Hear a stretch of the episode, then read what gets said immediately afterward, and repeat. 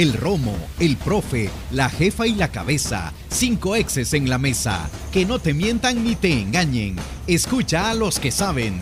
El único programa con personas que han vivido del deporte rey. Síguenos en nuestras redes sociales como Los Ex del Fútbol y escúchanos de lunes a viernes por Sonora FM 1045.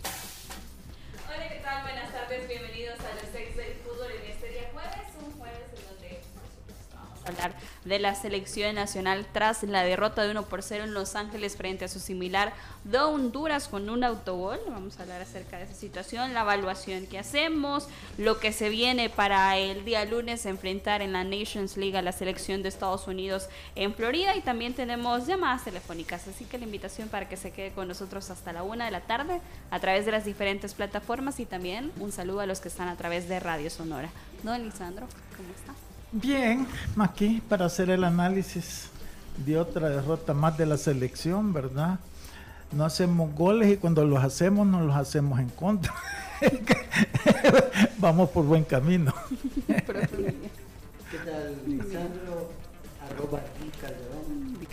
Profe Elmer, ¿cómo está? Eh, vamos a hacer un análisis. Eh, nos fuimos del programa pensando que no íbamos a poder ver el partido y realmente lo pudimos ver gracias a la federación, así que agradecido por eso, ¿no? Porque necesitábamos ver para analizar el partido y, queríamos ver qué sensaciones dejaba independientemente del resultado. Profe, ¿a quién le va a sacar tarjetas que veo que ya las tiene listas? Ah, las tengo, las tengo a la mano porque las tuve que sacar, ya rato no las andaba, ahora voy a ir a dar quizás la charla más importante en 30 años involucrado en el fútbol y en el arbitraje que es al colegio donde está mi hijo, así que me han pedido que les colabore en temas de reglas de juego y para mí creo yo que el esfuerzo de 30 años ahora lo voy a ver reflejado porque vamos a poder servir a la familia. No, y, otra cosa, yo también ya, lo, tengo apalabrado porque también me esperemos que me pueda ayudar en ese aspecto para, para ayudar a un colegio a hablar de, de juego limpio y de reglas de juego. Bueno, pero entonces ya no le andes diciendo chato. A... sí, pero es no juego limpio a que te digan como chato. ya, ya ha valido la pena que me digan, me han dicho, vamos a ver, aliancista, antialiancista, me han dicho fascista, antifascista, aguilucho, antiaguilucho, periodista. Que no lo tomo como insulto, sino el hecho de que no soy periodista, ¿verdad? No tengo la dicha de ser periodista. Eh, no tengo ese proceso de formación, pues obviamente sería genial, ¿verdad? Porque los periodistas saben investigar, nosotros tal eh, vez no, estamos en eh, ese proceso. mire, estamos, estamos, no estamos de acuerdo. Hay gente que trabaja de periodista y casualmente ayer nosotros, nosotros digo como programa, levantamos una información fehaciente y salió un periodista de mucho prestigio que bueno, pero mucho prestigio no. Bueno, conocido, defendiendo a la hay una gran diferencia. Defendiendo no defendiendo, sino que como poniéndose en contraposición a nuestra información. Entonces, eh, no es cabal, no, no es no, no, no lo veo primero profesional porque la información era la que era. Y, viene de adentro. Sí, si no, si no fue como defendiendo a la otra parte. Y tu trabajo no es defender a nadie, sino que hay detrás de la verdad. Igual que la mía. O sea, nosotros no atacamos a las personas, atacamos a la institución que en ese momento estaba en un impago, porque queremos ayudar a la otra parte también, si no está bien que estén en impago. Pero que, que se pongan en ese plan de salir a hablar en contra de un programa, nosotros obviamente sabemos que somos un programa que tenemos menos tiempo que los que están estipulados acá, ¿no? Y hay gente que tiene 30 años de, de trabajo y le tenemos un grandísimo respeto. Pero por lo que hicieron ayer no le tengo. yo le perdí el respeto. Porque se mete en una práctica que fue muy criticada incluso por él cuando la hacen otros equipos. Pero cuando lo hace un equipo que es de su corazón o que él trabajó ahí y todo lo demás, apañar esas cosas a mí no me parecen correcto. Porque otra vez hablo, nosotros no, no señalamos a las personas, señalamos el hecho que si lo hago yo, espero también que me señalen y tengo que aceptar las consecuencias de mis actos, solamente. Gracias. Vamos a dar inicio con el partido de la selección y esa derrota 1 por 0 a los 34 minutos con un tanto de autogol de Melvin Cartagena en una acción eh, de balón estacionario. Eh, hay que mencionar en cuanto a las alineaciones, no sé si se sorprendió usted, profe Emiliano, profe Sí, porque, bueno, más que con la alineación... ¿Hay buenas noticias eh, dentro de esta alineación? Para mí, sí. Sí, sí, porque, bueno... lo de Leo Mengíbar me pareció bueno, lo de Melvin Cartagena otra vez me pareció bueno. Voy a parafrasear al profe Elmer sin molestarlo. otra vez volvimos a tener un equipo chato. Creo que, el equipo tuvo buena circulación de balón hasta cierto lugar de la cancha y nos carecemos de profundidad. Entonces eso es un equipo chato, ¿no? Que va y llega a un plano donde, donde no puede generar, generar más o, atravesar más. Y ahí, en, sobre todo en el centro de nuestro ataque, sí fuimos un, un equipo plano. Y la única vez que logramos tiempo y espacio en el último cuarto, eh, quedó en evidencia que, como decía Lisandro, decimos varios, tal vez el chico Gil no está pasando su mejor momento. Eh, con un planteamiento de 4-4-2 para el profesor Hugo Pérez, por su parte el técnico de la selección de Honduras, con un 5-3-2, que hubo una revolución también ahí de comentarios de parte de los periodistas de Honduras, que no le gustó absolutamente nada el estilo de juego de su selección, a pesar de que no se guardó nada tampoco para este partido de la selección, eh, ya que también enfrentará Nations League a la selección de Canadá. Eh, ese es un buen punto, porque hombre por hombre, obviamente Honduras tiene gente mucho más pesada. Empezando por Ellis. Por Albert Ellis, jugadores de la MLS, jugadores que militan en España también. Un tipo que juega en la primera división de Francia, eh, obviamente tiene una jerarquía, una preparación, un estado físico y todo lo demás que, pretender que, bueno, que se hiciera un festival, ¿no? Con nosotros. Y realmente fue un jugador normalito. Parecía un jugador hondureño, no un jugador que jugaba en la elite mundial. Así que creo que, como decía ayer nuestro compañero Quique Lanza, compañero digo porque trabajamos casi en lo mismo, eh, que sí que ellos tienen que preocuparse porque Honduras realmente no fue el equipo eh, dominante que pensamos que podía ser el día de anoche. Don Lisandro, ¿qué evaluación podemos hacer del desempeño de ayer de la selección? Bueno, mira, yo siento que quiero mi participación dividirla en, en, diferentes este, momentos. Momentos o momentos, no, situaciones, ¿verdad? Porque mucha gente, mira, es bien interesante hacer el análisis no solo del juego, fíjate, sino que del aficionado salvadoreño en Estados Unidos, porque si tú ves ellos no están ahí pendientes si el equipo gana o pierde. Ellos están ahí como una, fiesta De, que llegan a celebrar y están el montón de salvadoreños y todos juntos. Es una fiesta, no es realmente, no les importa si se pierde o se gana. Ellos están felices de que llegó un combinado salvadoreño y se reúnen y como que estuvieran eh, parte del territorio ahí con ellos. Ese es un sentimiento que cuando uno ha vivido allá es, es real. Yo lo tuve cuando yo en los setenta y pico me fui a vivir allá, que me casé. Este, a mí me hacía una falta tremenda cualquier cosa que fuera del Salvador, pero tremenda. Yo vivía y claro, en esa época no estaban como hoy tan conectados con redes sociales y todo eso. Y por eso, por eso terminé regresándome, porque no me pude adaptar. Pero ahora con todo eso sí, pero siempre ese sentimiento nacionalista lo tenés. Entonces este tú lo ves reflejado en que la gente ahí está disfrutando que están en el estadio. Ya no están preocupados si, si, te meten un gol si, si, si lo fallaste. No ellos es el momento el que viven. ¿por qué hago esta, este análisis? porque el fútbol tenés que analizarlo desde otra perspectiva el fútbol es, es, es tenés que verlo como una como una es un deporte, pero es una profesión. Y una profesión hay que verla de una forma bien, bien profesional, bien seria, correcto. Entonces la gente a veces no entiende por qué a veces uno pasa señalando todas las deficiencias que tiene la selección, o en este caso, este, el técnico de la selección. Que yo tengo una campaña en contra de Hugo Pérez es que yo la verdad no tengo ninguna campaña contra Hugo Pérez. Cuando él vino la primera vez, todos aquí lo arropamos bien, le dimos el beneficio de la duda, sobre todo que, cambió la dinámica de cómo estábamos con Carlos de los Cobos. Yo, ahí están todos los programas donde empezamos que, que, el cambio era positivo. El punto es que claro, ya cuando tú empezás a analizar el trabajo que ha venido haciendo, pues entonces tenés que hacerte cuestionamiento serio, ¿verdad? Y yo, ¿cuál es mi cuestionamiento con relación a Hugo Pérez? Eso falta de experiencia. Y es la verdad.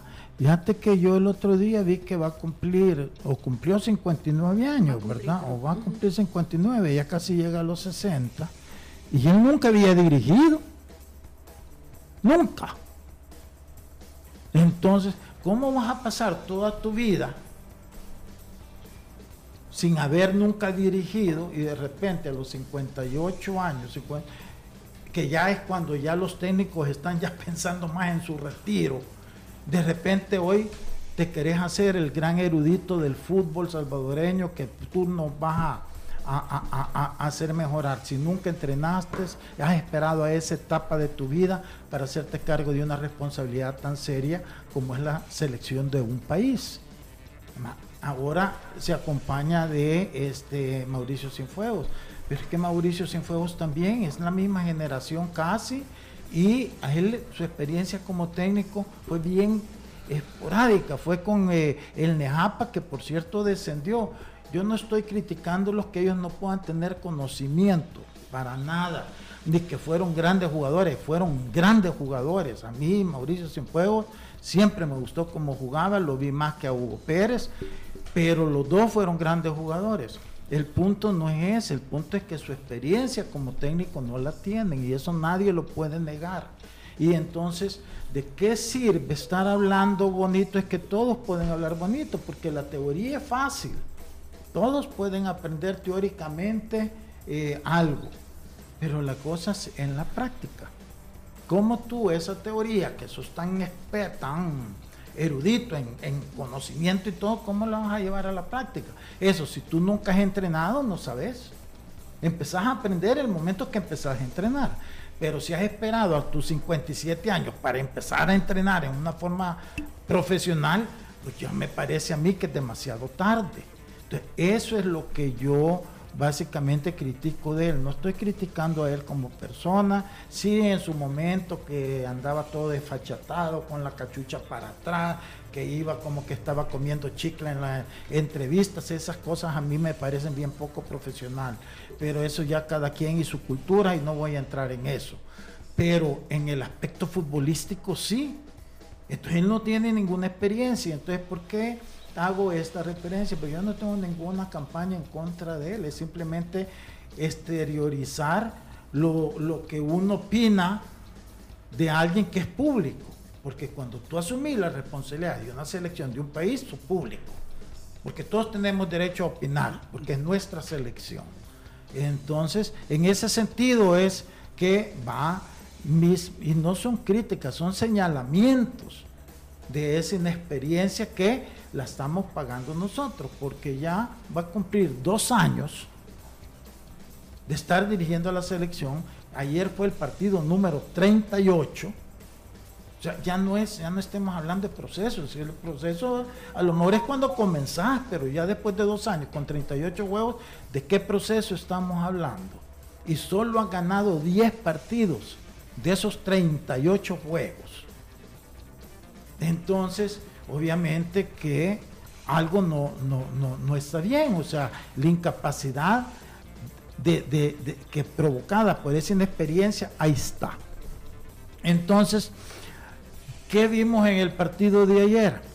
Mira, tú pueden hablar mucho de, de, ¿cómo se llama? El hondureño este, el que estaban hablando. Albert Ellis. ¿Ah? Ellis. Ellis. Pensé que ese muchacho quiere, es, tiene velocidad nada más, si tú lo ves, es como, tú lo describiste bien, un hondureño más. Y si tú ves la selección de Honduras ayer, la verdad tú decís, esa selección así, tampoco se va a clasificar al Mundial. Por eso me extraña que teniendo ellos una buena materia prima, todavía no estén a ese nivel que mostraron ayer. Yo esperaría que después del gran papelón que hicieron en la octagonal hubieran mejorado algo, pero no han mejorado nada, al contrario. Yo te digo, esa selección, una un poquito más seria, le va a ganar y la va a dejar afuera.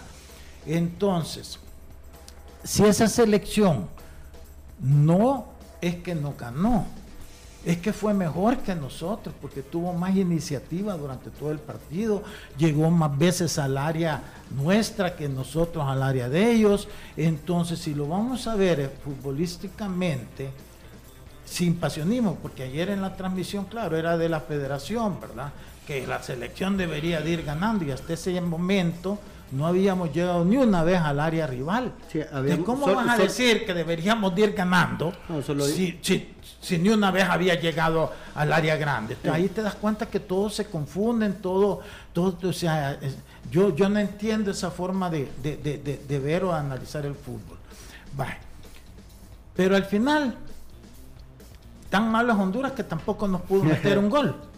El gol lo tuvimos que meterlo nosotros, ¿verdad? Que no tenemos la suerte de meterlo en la portería rival, sino que nos lo metimos en nuestra propia portería. Pero el punto, dejemos el resultado, porque siempre para mí los análisis son dos, el resultado y el funcionamiento. Vamos al funcionamiento de la selección. Yo leyendo ciertos comentarios de los periodistas profesionales, porque vuelvo y repito, en eso estoy de acuerdo con Emiliano, nosotros no somos periodistas. Nosotros somos ex personas de fútbol que en base a nuestra experiencia nos ponemos a hacer análisis, como el que estoy haciendo yo hoy. Entonces yo no estoy ni justificando ni nada, yo no soy periodista, ni investigo, ni nada. Yo, porque me doy cuenta que tiene, que cumplía 59 años porque salió ayer en una en un Twitter, si no ni, ni enterado de su edad estuviera. Entonces, pero cuando tú ves el partido de ayer, con la experiencia que uno tiene de tanto tiempo estar en el fútbol, ellos, la selección se mueve a un ritmo entre el área grande de ellos, entre la línea del área grande de ellos y la línea del área grande de nosotros. Corren, marcan, presionan, pero nunca te generan una jugada de gol. La única que hicieron como jugada que tú decís, ve qué bien se, conectaron, fue ya para terminar el primer tiempo, la que falla Christian Hill. Esa fue la única. Después, el segundo tiempo, tuvieron otra, pero de esos productos de que, de que vas perdiendo por, por, por llegar, por llegar, pero no como idea de juego. Es que no tenés claridad en, en, tu juego. Entonces sí, a te da lástima, a mí me da lástima a los jugadores porque les ves ganas, les ves deseo, les ves intensidad, que van, que aprietan, que... pero al final no pasan de ahí, no pasan, no tienen la claridad mental o, el que hayas entrenado, decir, vaya, vamos a generar esta jugada. No, es que te ves únicamente a, tu voluntad en la cancha, a, tu entusiasmo de marcar, de presionar, pero fuera cero fútbol. Es la realidad. Díganme ustedes ayer, fuera de esa jugada del primer tiempo, si hubo otra jugada así donde el jugador sabe dónde tiene que pasar la pelota, el otro sabe dónde tiene que llegar, y como chut le salió mal, está bien, eso es parte del juego, pero fue la única buena jugada. Entonces, cuando tú ves eso después de 38 partidos, después de dos años de trabajo, que no saliste lo mismo, entonces, que lo vas a aplaudir. No, ¿verdad? Lo menos que puedes hacer es ser sincero y honesto. El punto es que nosotros aquí hemos quedado todavía con este la influencia negativa de la federación anterior. Porque Hugo Carrillo, en su afán de su reelección, él usaba a los técnicos como para cobijarse detrás de ellos. Esa es toda la realidad. Porque él sabiendo este, que se vencía el periodo, antes de volver a ser reelegido, les firmó el contrato de la extensión.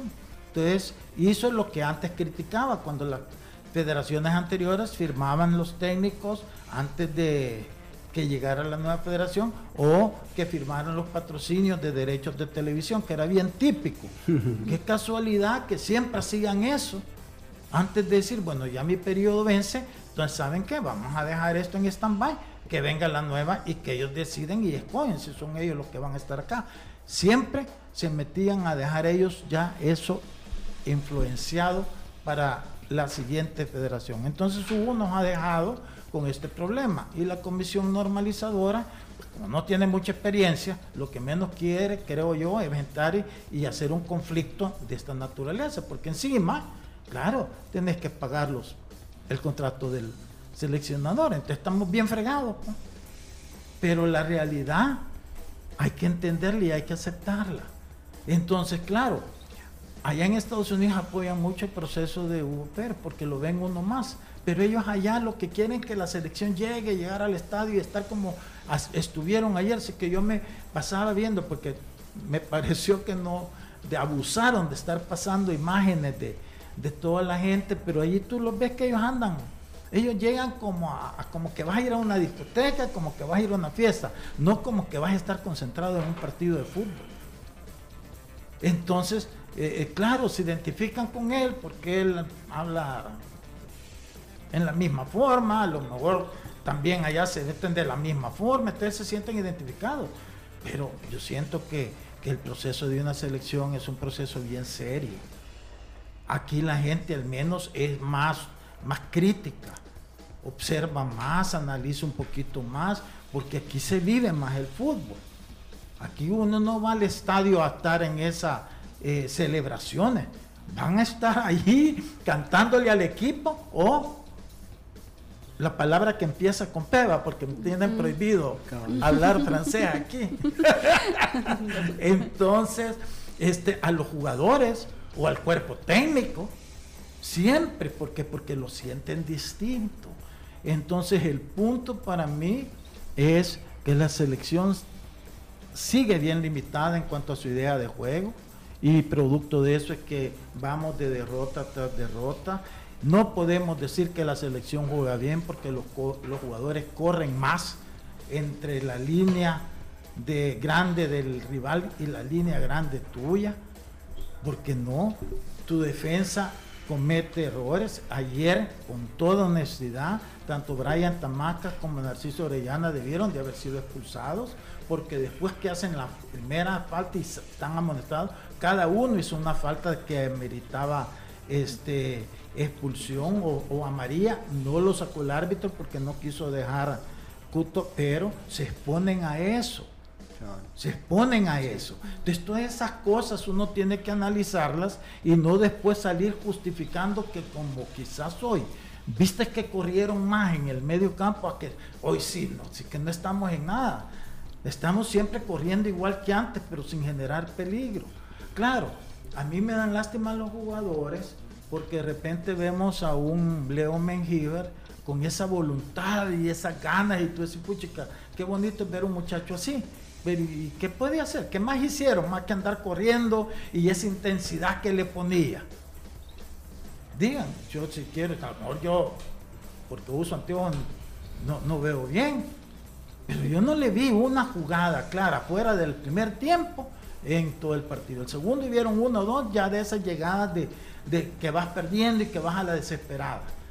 Entonces, yo por eso insisto, o sea, la selección sigue acumulando derrotas porque tenemos y la está dirigiendo un cuerpo técnico que no tiene ninguna experiencia. Y ya, y ya la edad de ellos es que esa experiencia ya debieron de haberla atendido y traído a la selección, no empezar a estarla aprendiendo ahorita. Entonces ahí termino yo con mi comentario y ojalá que la gente entienda que no es una campaña en contra, es simplemente es un señalamiento de algo que yo estoy viendo que es un problema para nuestra selección y que hoy que por primera vez se tiene tantas oportunidades de ir, puede, puede, ojalá que no, pero puede que nos pase factura. Y otra vez quedarnos con los colochos hechos y después regresar a otro periodo donde no vamos a tener esa oportunidad que estamos teniendo en este momento. Vamos a hacer una pausa y regresar. Eh, venimos con el comentario del profe Elmer y del profe Emiliano con el tema de la selección nacional. Y para combatir hongos, usa hongosil. Hongosil sana tus uñas y los elimina de raíz. Aplícalo tres veces al día y notarás la mejoría. Hongosil en sus presentaciones, solución crema cápsula y talco para eliminar el mal olor. Hongosil combate los hongos, calidad de laboratorios suizos. Ya regresamos. La autoridad, el romo, el pro Los ex del fútbol. Regresamos. Soy Ongus y vengo a divertirme dañando la uña de tu pie y otras partes de tu cuerpo. Ya dentro de tu uña con mis amigos comenzaremos a invadirla hasta apoderarnos totalmente de ella. Para combatir los hongos, usa Hongosil. Aplícalo tres veces al día, sana tus uñas y elimina los hongos de raíz. Hongosil, para tu necesidad y comodidad, también en solución. Crema y talco para prevenir hongos y mal olor. Hongosil, de Laboratorios Suizos, innovando con excelencia. En caso de duda, consulte a su farmacéutico. ¡Ay, no aguanto el dolor en mis rodillas! ¡Ay, no! Este dolor en mis muñecas y dedos es insoportable. ¡Ay, me cuesta moverme y caminar como antes! Sana y fortalece tus articulaciones con el nuevo Osteobiflex Complex, con glucosamina, condroitina y ahora con colágeno, MSM y ácido hialurónico. Triple fuerza con Osteobiflex. Reparación, lubricación y elasticidad. Osteobiflex es libertad de movimiento. Laboratorios Suizos, innovando con excelencia en caso de duda, consulte a su farmacéutico. Soy Ongus y vengo a divertirme dañando la uña de tu pie y otras partes de tu cuerpo. Ya dentro de tu uña con mis amigos comenzaremos a invadirla hasta apoderarnos totalmente de ella. Para combatir los hongos, usa Hongosil. Aplícalo tres veces al día, sana tus uñas y elimina los hongos de raíz. Hongosil, para tu necesidad y comodidad, también en solución. Crema y talco para prevenir hongos y mal olor. Hongosil, de Laboratorios Suizos, innovando con excelencia. En caso de duda, consulte a su farmacéutico. ¡Ay, no aguanto el dolor en mis rodillas! ¡Ay, no! Este dolor en mis muñecas y dedos es insoportable. ¡Ay, me cuesta moverme y caminar como antes! Sana y fortalece tus articulaciones con el nuevo Osteobiflex Complex, con glucosamina, condroitina y ahora con colágeno, MSM y ácido hialurónico. Triple fuerza con Osteobiflex. Reparación, lubricación y elasticidad. Osteobiflex es libertad de movimiento. Laboratorios Suizos, innovando con excelencia en caso de duda, consulte a su farmacéutico. Continuamos con los ex del fútbol. Continuamos con más de los ex del fútbol. San y fortalece tus articulaciones con Osteobiflex Complex con glucosamina, condroitina, colágeno y ácido hialurónico. Mejora la movilidad, alivia el dolor y la inflamación. Osteobiflex es triple fuerza, reparación, lubricación y elasticidad. Osteobiflex es libertad de movimiento, calidad de laboratorios suizos. Continuamos hablando del tema de la selección nacional tras la derrota ayer en Los Ángeles frente a la selección de Honduras 1 por 0. Profe Emiliano en situaciones tácticas. Don Lisandro mencionaba un punto que me gustó. Eh, partir acerca del funcionamiento que tiene la selección. ¿Cuántos partidos eran, don Lisandro, si no me equivoco? 38, partidos que lleva el profesor Hugo Pérez con la selección nacional. Eh, pudimos eh, ver el reflejo de ayer de individualidades que tienen algunos jugadores pero en esa parte de las situaciones que ellos presentaban entra lo colectivo, algo que le pasa a la selección. ¿Quién es el responsable, si lo podemos decir, de que la selección engrane, que haya fútbol colectivo también? Y siempre el entrenador. Es, el que busca a los jugadores que él cree idóneos para desarrollar el sistema de juego que él propone. Eh, como decía, la, la, mano del entrenador, entre comillas, se ve claramente. Porque desde el momento, como hablaba bien Lisandro, yendo la historia, desde el momento que cambia de entrenador la selección se ve un cambio sustancial, sobre todo en la elaboración de juego y en la circulación. Y se sigue viendo eso, ¿no? Eh, seguimos un equipo que no solamente el portero agarra y la tira, sino que los centrales tratan de jugar, involucran a, a los laterales o cuando usa extremo, a los dos mediocentros, son siempre gente que tienen un buen primer pase y que, y que elaboran, por eso es que Chicho siempre es tan importante, Cristian Martínez tal vez es, eh, tiene más funciones defensivas, pero, pero por ahí pasa la cosa. Eh, creemos que en ese último cuarto de cancha o en nuestra mitad de cancha no tenemos tantos problemas de elaboración, porque si no tenés un equipo rival que te apriete fuertemente, siempre hay un pequeño espacio para circulación del balón. o sea, los problemas nuestros, la realidad nuestra viene siempre que pasamos la mitad de la cancha, porque somos un equipo que no tenemos delanteros fuertes, que si bien tenemos delanteros rápidos y hábiles, a este nivel de selección todo el mundo tiene gente rápida, sobre todo en, en defensa. Tienen gente igual de rápida que nosotros, pero más fuerte y ahí te das cuenta, la hora de la elaboración, el último tres cuartos de cancha, y se vio ayer con un equipo de Honduras, que a mí me parece que no funcionó bien de acuerdo a la historia de Honduras, pero que cuando vas en el uno contra uno y en el cuerpo a cuerpo perdemos siempre. Y la única oportunidad en la que tuvimos tiempo y espacio para superar eh, esa fuerza física o rapidez del rival y lo sorprendimos, no tuvimos la puntería necesaria, que es lo que normalmente tienen otras selecciones eh, europeas o quien sea de menor medida cuando juegan contra los grandes, que tratan de aprovechar esos, esos pocos espacios que tienen y son más efectivos. Eh, en cuestión de circulación, de actitud, digamos, de querer jugar al fútbol, a mí me, la selección me sigue gustando. Pero el tiempo pasa y no podemos dar ese salto de ser una, una selección eh, más profunda. No, no, digo que atacamos 20 veces por, por, tiempo, pero que, seamos un poco más profundas. Siempre tenemos el mismo, eh, no sé, no el mismo problema, pero la misma dificultad de que en el último cuarto de cancha eh, se nos cierran demasiado los espacios. Obviamente siempre vamos a ver sobre todo buenas acciones individuales, porque Jairo es un jugador con un centro de gravedad bajo, rápido, que golpea bien con las dos piernas y que en algún regate puede dejar mal parado un defensor.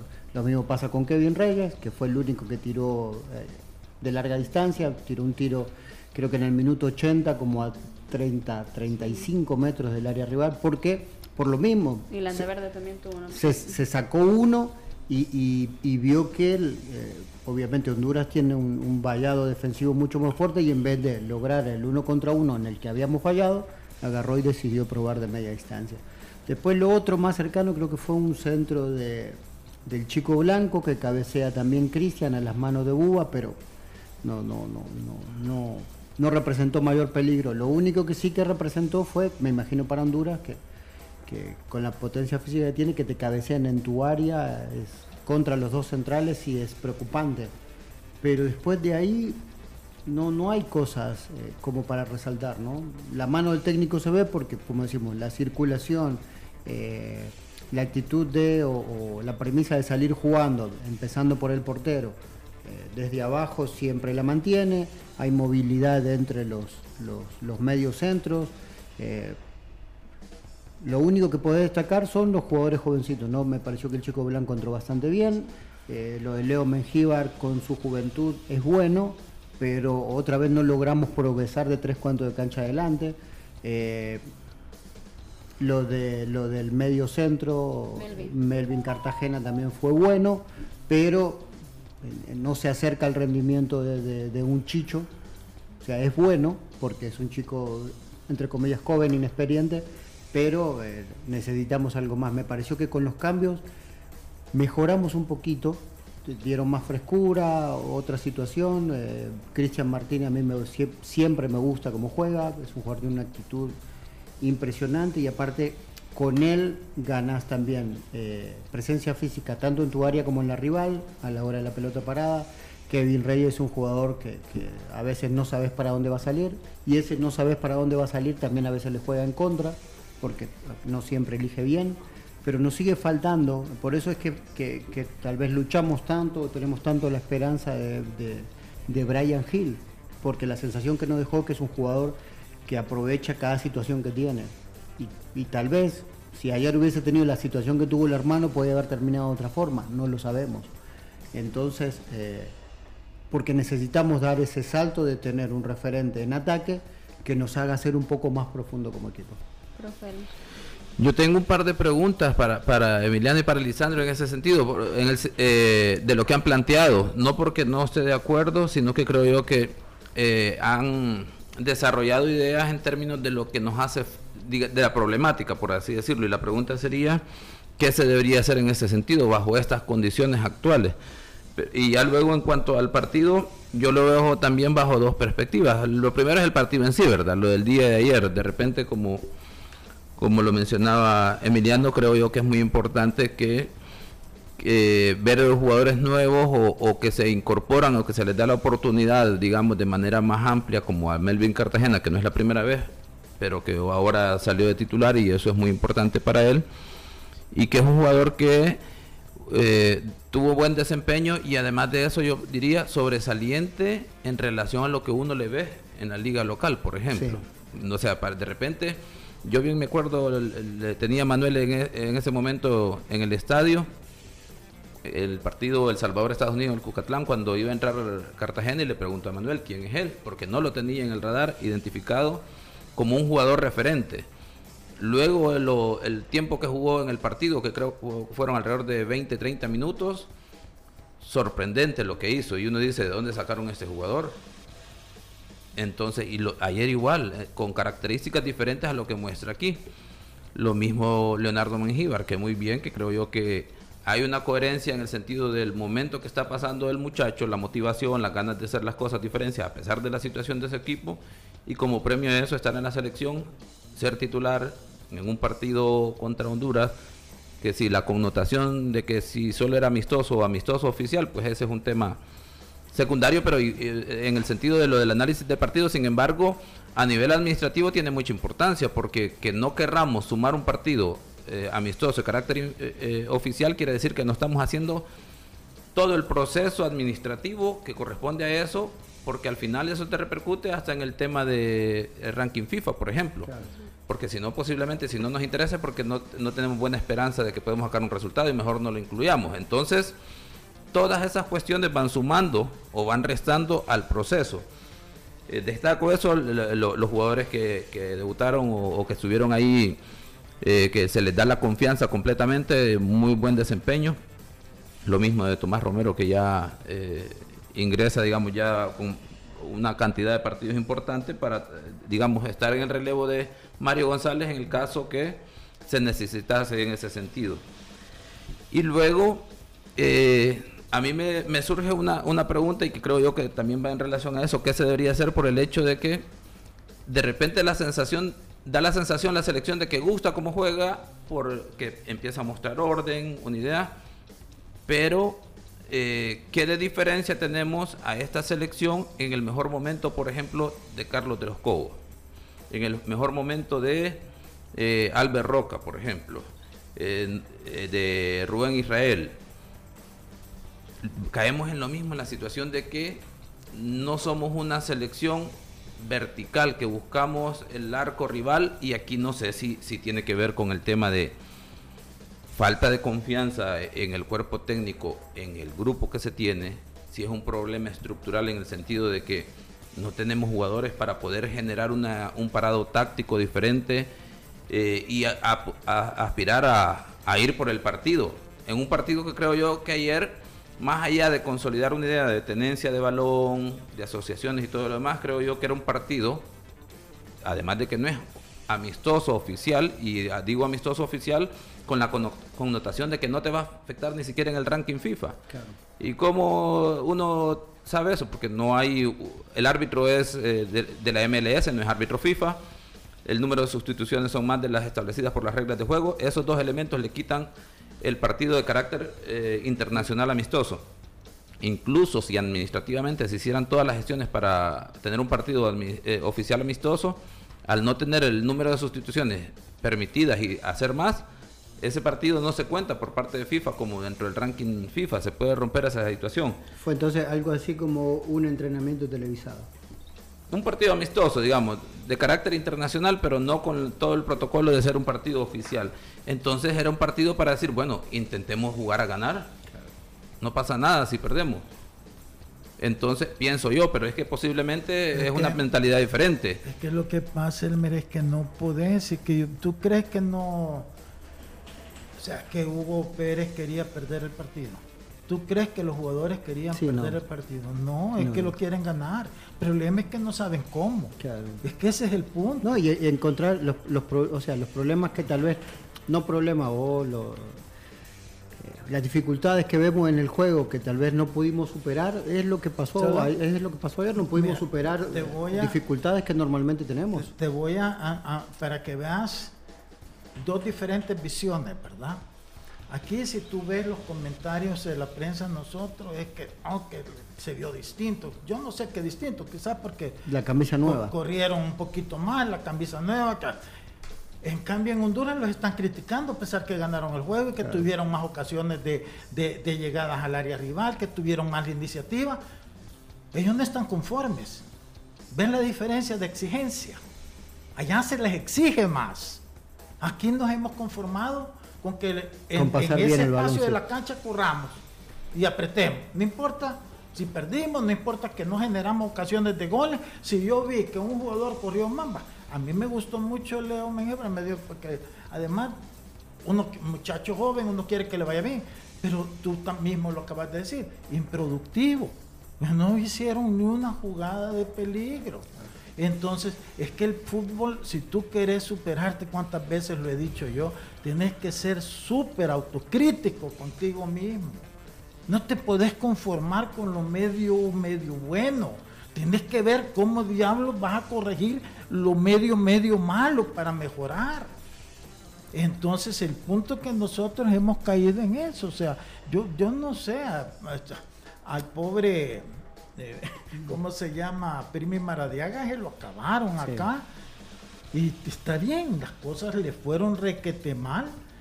Este, pero es que ahora también, mira, de 38 juegos en dos años, solo hemos ganado 10. 10 de 38 partidos en dos años. Y no hemos ganado nada, quedamos eliminados en la Copa de Oro, quedamos en penúltimo o en sexto lugar en la octagonal. Entonces, ni resultados, ni clasificaciones, ni nada. ¿Cuántos goles ha metido esta selección? ¿Cuántos goles metió en la octagonal? O sea, es que si tú ves las estadísticas, todas te dicen que ha llegado el momento de pensar en un cambio con alguien con experiencia, con alguien que no venga con toda esa división, que lo de aquí no sirve. Es que todo eso ya se sabe, que las canchas aquí son malas. O sea, te vas a estar excusando en eso para justificar que no estás teniendo los resultados. No. Si tú asumís una responsabilidad, un compromiso con una selección, es llevarla al éxito. Si al final no lo lograste, está bien. Pero es eso, es. Pues no puedes estar justificando que porque la liga es mala, que porque la cancha es mala. Entonces, entonces mejor no, no participemos. Quedémonos acá entre nosotros. Pero un momento, un momento en, en, un momento asumir esa responsabilidad, tú no estés buscando excusas. Eso no vale. Ni que no estás hablando de las canchas, todo el mundo lo sabe. ¿A qué vas a estar repitiendo lo mismo? O sea, Mauricio Cienfuegos, cuando vino, en una de sus expresiones, no sé si lo hizo a propósito y lo digo solo por hablar, que si no se clasificaban al mundial, tenían que, teníamos que irnos todos. Ahí están escritas. O sea, que cuando él te dice eso, ¿qué quiere decir? Que se quieren clasificar y que se van a clasificar. Con todos estos problemas. Entonces, no puedes estar hablando de canchas malas, de liga mala, de todo eso, cuando perdés. Y cuando ganás, ah, no decís nada. Entonces, ese es el punto. O sea, aquí hemos llegado a un momento donde, por eso puse yo ayer, o sea, ya, nos acostumbramos a perder. Entonces ya, ya hacemos chapupa, ya vamos a terminar como el aficionado que va a celebrar ahí al estadio para pasar una fiesta. Todos salieron contentos, que gritaron un montón, que tomaron cerveza, que salieron en las fotos ahí, todo el mundo fue contento. Pero ¿quién analiza el resultado de la selección? A alguien ahí le realmente le importa y se pone a pensar por esto y por esto y por esto y por esto perdimos. Entonces, pero la autoridad aquí sí tiene que pensar eso porque tiene una responsabilidad bien grande. Ese es mi, Bien, dentro de eh, eso... Eh, perdón, usted habló de una cuestión eh, histórica, digamos, entre comillas, ¿no? Porque habló de, Albert Roca, de Rubén Israel y de varios y de la primera época de los Cobos. Creo que obviamente las mismas excusas de las canchas, la liga y todo lo demás, ellos también las tenían. Tuvieron resultados diferentes. Yo no sé si tiene que ver con la autocrítica o para mí ya que me estoy volviendo viejo, tal vez lo nostálgico, a mí me parece que había otra calidad de jugadores. También, en ese aspecto, jugadores con tal vez menos, no sé si menos miedo, pero más propositivo. Perdón, tú me, acabo de recordarme de algo, hablando de esa época, por ejemplo, aquí cuando hicieron eh, eh era, ¿va? La, sí, el César, iban a traer a Lío. ¿Se acuerdan? Sí, Juan Manuel. Juan Manuel Lío, estuvieron en plática, digamos, hubo interés de parte del de averiguar que... ¿qué, dijo?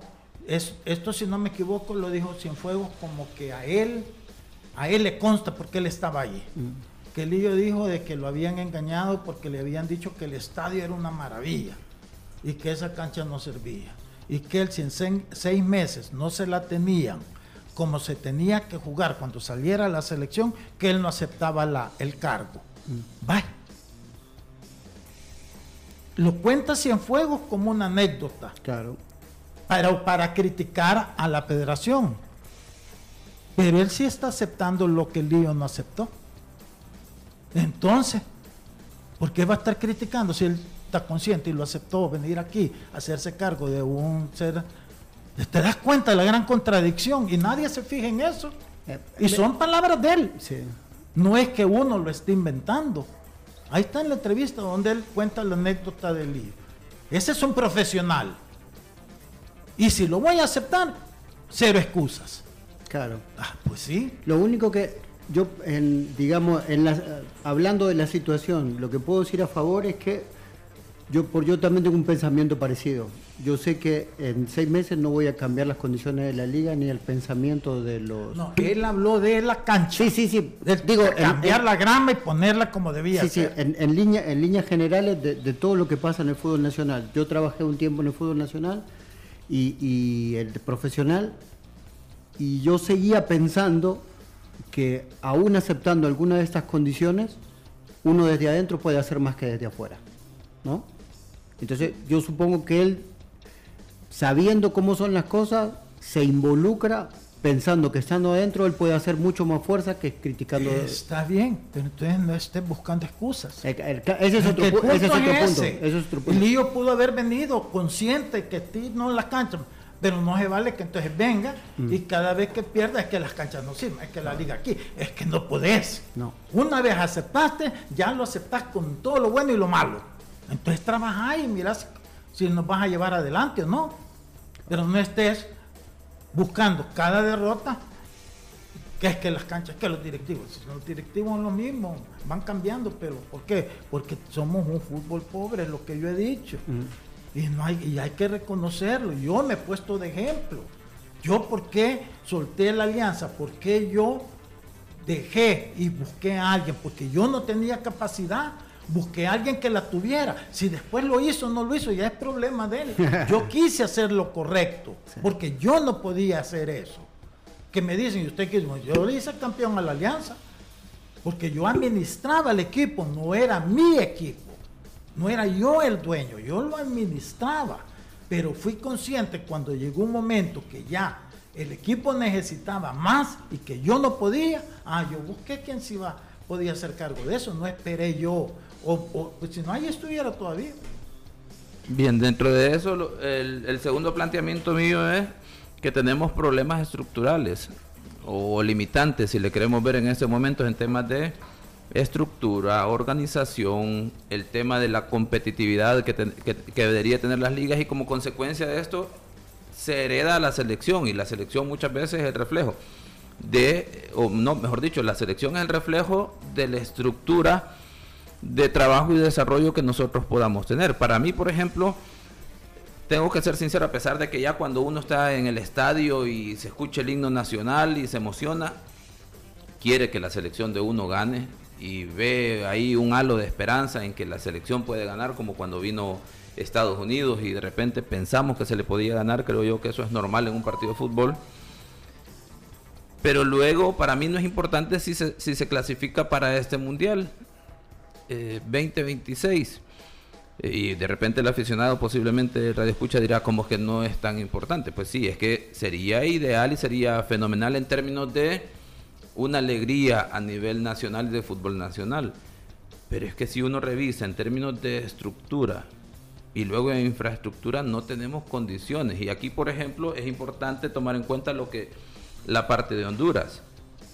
Y eh, creo yo que a Honduras sí se le puede eh, plantear la situación del nivel de exigencia porque ellos, la estructura de desarrollo que ya tienen es muy diferente, ya no llevan por decirlo así, al menos dos gradas arriba. No, no, no. Ayer, de acuerdo al, periodista que entrevistamos, dice que está peor que nosotros. Entonces, porque ya ves, eso es lo que yo te digo. Ahí es donde tú sentís que la exigencia es distinta. Pero es que ahí, ahí, es, perder la objetividad, ahí es perder la objetividad, porque hay factores objetivos como tener un centro de alto rendimiento que es producto de un trabajo planificado para generar desarrollo. Y eso por más que uno quiera decir, no, estamos peor, eso es como tratar de victimizarse para decir, no, es que nosotros tenemos que ser mejores. Por ejemplo, que ya hayan, haya un tercer equipo que esté aspirando en Honduras a un centro de alto rendimiento, no puede decir que está peor que nosotros cuando tienen a nivel administrativo. sí, por eso es que yo le hice la broma, que si él le, o sea, quería quedar bien y que lo invitáramos más seguido al programa. Eso como una broma, pues, porque en el fondo, yo lo traigo como anecdótico, porque hay personas así que, que son demasiado polite, y que quieren quedar bien y, y pierden la objetividad de lo que están diciendo. Entonces no hay que tomarlo mucho en cuenta, pero en alguna medida, porque si tú ves a la opinión de la prensa en cuanto a la crítica que está haciendo con, con su selección, a pesar que ganó, van en esa misma cosa, que no están conformes. Pero nosotros aquí sí estamos conformes, a pesar que perdimos, a pesar que casi no generamos ocasiones de gol. Ah, pero no, es que eh, eh, eh, corrieron un kilómetro más rápido que en la media cancha. Pues, bueno, está bien. Si eso es para que nos confirmemos. Está bien, cada quien tiene su criterio. Pero es que ahí es donde viene el tema, que por eso yo decía, ¿qué se debería hacer? Porque es el, tema de la problemática ya la conocemos y entonces sería, es completamente responsabilidad del cuerpo técnico, es completamente responsabilidad de los jugadores dirigentes y ahí es donde viene el tema, verdaderamente. Pasa porque todos los actores que hemos estado involucrados dentro del fútbol eh, salvadoreño a nivel profesional, tenemos cierta responsabilidad. Quizás unos más, otros menos por el tema de la posición y toma de decisiones. Sin embargo, creo yo que a nivel de estructura no hemos tenido la capacidad de ponernos de acuerdo y empezar a, establecer objetivos comunes en beneficio de todos en ese sentido. Y por lo tanto ahí mi planteamiento de que se vuelve hasta cierto punto irrelevante el tema de que tengamos como visión el clasificar al mundial cuando, por ejemplo, tenemos una situación administrativa que no permite ni siquiera ese tema de lo que ya planteaba usted. Esta comisión normalizadora debería de generar un cambio ya a nivel de cuerpo técnico cuando hay una situación contractual y ellos han venido a solucionar un problema que no es el de eh, conformar un cuerpo técnico competitivo para el 2026 como, como razón principal, como objetivo principal, pues ellos obviamente tratarán de hacer la parte que les corresponde del, por ejemplo, el tema de los estatutos, de toda esa situación de la estructura, de organizarla nuevamente para dejarles la mesa lista a los, a los que vengan y a partir de eso empiecen a caminar. Y eh, luego le ponemos el punto de que han manifestado el desconocimiento del tema del fútbol. Permitime, mira, es que aquí el punto es que no hay que mezclar las cosas, hombre. Yo ahí es donde yo siento que todos se confunden Mira, tú tenés aquí una realidad. La realidad es que los clubes no son profesionales, la realidad es que no hay canchas de entrenamiento, la realidad es que los terrenos de juego son malos. Y que la administración en general también es bien deficiente y bien, bien limitada y bien pobre. ¿Estamos de acuerdo en todo eso? Sí, son problemas estructurales del, fútbol. Es en primisma. Tú traes un técnico. Entonces, el técnico tiene que venir y saber todo eso.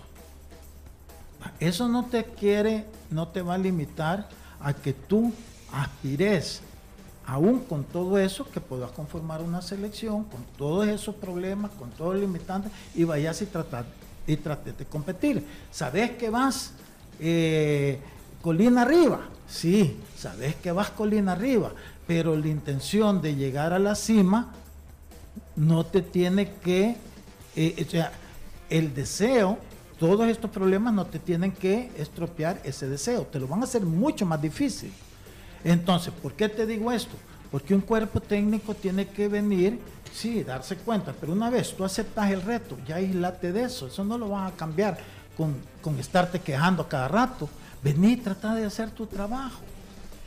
Y entonces te vas a tener menos distracciones, porque entonces no vas a estar con excusa cada partido, sino que cada partido que perdás, híjole, ¿qué hice mal? ¿Qué tengo que hacer para corregir? Pero no ponerte a estar hablando que las canchas, que la, administración, que es lo que estamos viviendo ahorita. Entonces son cosas distintas. O sea, que no vamos a clasificar, está bien, pero eso no quiere decir que no vas a intentarlo con todos tus problemas. Entonces tú, cuando tú traes un cuerpo técnico para hacerse cargo de una selección, es así de mal como estamos, no te tiene que quitar la ilusión de con un buen trabajo, con los jugadores que te puedas lograr esa hazaña. No te lo debe ser, porque si no, mejor no hagamos nada. Ese es mi punto. Bueno, a continuación nos vamos a nuestra sección. no Yo sé que quiere hablar, no voy a dar chancecito, pero a genios de la tribuna. El fútbol, solo expertos lo manejan. Conoce la opinión de los genios de la tribuna. Gracias por sus mensajes. Walter Trejo, el salvadoreño en lo táctico fue mejor que Honduras. Eh, es decir, Alex, miren, no nos vamos a engañar. El fútbol nacional se quedó en la década pasada. El fútbol mundial está a otro nivel de concepto del fútbol. Y nosotros acá en la liga al pelotazo. Manuel dice saludo desde, desde Nueva York. Un saludo. Juan Carlos Durán. Don Lisandro es el único que dice la verdad. El resto del periodismo engaña a la afición. Eh, también dice Juan Carlos, este es el único programa que dice la verdad. Eh, en Honduras les están dando palo a su selección y eso que ganaron. Aquí celebran las derrotas. Robert Maximilian dice el problema es que el chip de los jugadores nacionales no están acostumbrados a jugar rápido porque nacionalmente no practican eso. Y Sierra, paisanos, no son los jugadores, no son las canchas ni la condición física. No tenemos entrenadores, esa es la realidad. Luis Romero, la selecta, tiene que jugar mejor. Eh, Danny Gibson dice en contra Estados Unidos se verá qué jugadores en la selecta tienen nivel internacional. Dice también Luis Méndez, ¿qué les parece extraño si El Salvador es como el nivel de Belice? ¿Les parece extraño eso? También eh, dice de que cómo podemos pedir buenos resultados si en El Salvador no se juega fútbol profesional. Dice, gracias por sus mensajes a través de Genios de la Tribuna. El fútbol, solo expertos lo manejan. Conoce la opinión de los genios de la tribuna. Vamos a ver, es que número uno y ¿cuánto tiempo tengo, señor productor? Dos, minutos. Ok. El tema es que toda la situación que se describe en términos de la problemática es real y ahí está. Y, y en ese sentido, ya me pusieron cronómetro, vamos a lo siguiente. Aquí hay una situación más allá del tema de estructura, de limitaciones, de problemáticas, de recursos y todo lo demás. El punto es que todos los actores involucrados, los tomadores de decisiones, no hay voluntad de sentarse, poner a un lado las diferencias y los intereses y empezar a establecer objetivos mínimos en común que al final terminan beneficiando a todos, de tal forma de integrar dentro de esa estructura a gente interesada que pueda aportar a todos los niveles.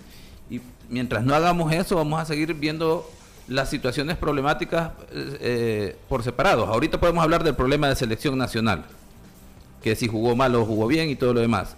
Luego podemos hablar del tema del nivel de la liga y luego de las estructuras de, formación o desarrollo. Y dentro de esto, por ejemplo, alguien que se le, al que se le olvide el tema de los amaños, que es un tema que le hizo tanto daño a este fútbol, y no estoy hablando de la parte ética y moral, estoy hablando de la parte deportiva. ¿En qué sentido? Generación, sí. Yo puedo dar fe que una vez sancionados esos jugadores, era como ir a dirigir juveniles la primera división, porque el nivel de competitividad quedó diferente, completamente afectado como consecuencia de jugadores como Alfredo Pacheco, Denis Alas, Cristian Castillo, eh, Osael, Darwin eh, Bonilla, eh, los guardametas Dagoberto Portillo, Montes y se me, eh, Marvin, el central, los centrales de Faz eh, y Granados y todo eso, son jugadores que le daban otro nivel a la liga, que tuvieron ese, ese error, imperdonable o no, ahí cada quien que lo decida. Pero al final no hubo un relevo generacional y además de eso, sumémosles que a medida van pasando los años, cada vez vamos eliminando o no vamos generando más estructuras de desarrollo de niñez, jóvenes, adolescentes para que aspiren a llegar al fútbol profesional. Entonces estamos retrocediendo y no nos estamos dando cuenta y ahí todos los interesados, todos los tomadores de decisiones tienen incidencia en ese sentido. Ahí está la intervención Mírele. ah, todavía tengo 30 segundos, me limité. Gracias por estar pendientes. Los esperamos mañana nuevamente a las 12 a través de Radio Sonora y las diferentes plataformas. Que tengan una feliz tarde. La autoridad, el romo, el profe, la jefa y la cabeza. Cinco exes en la mesa. Que no te mientan ni te engañen. Escucha a los que saben el único programa con personas que han vivido del deporte rey. Síguenos en nuestras redes sociales como Los Ex del Fútbol y escúchanos de lunes a viernes por Sonora FM 1045.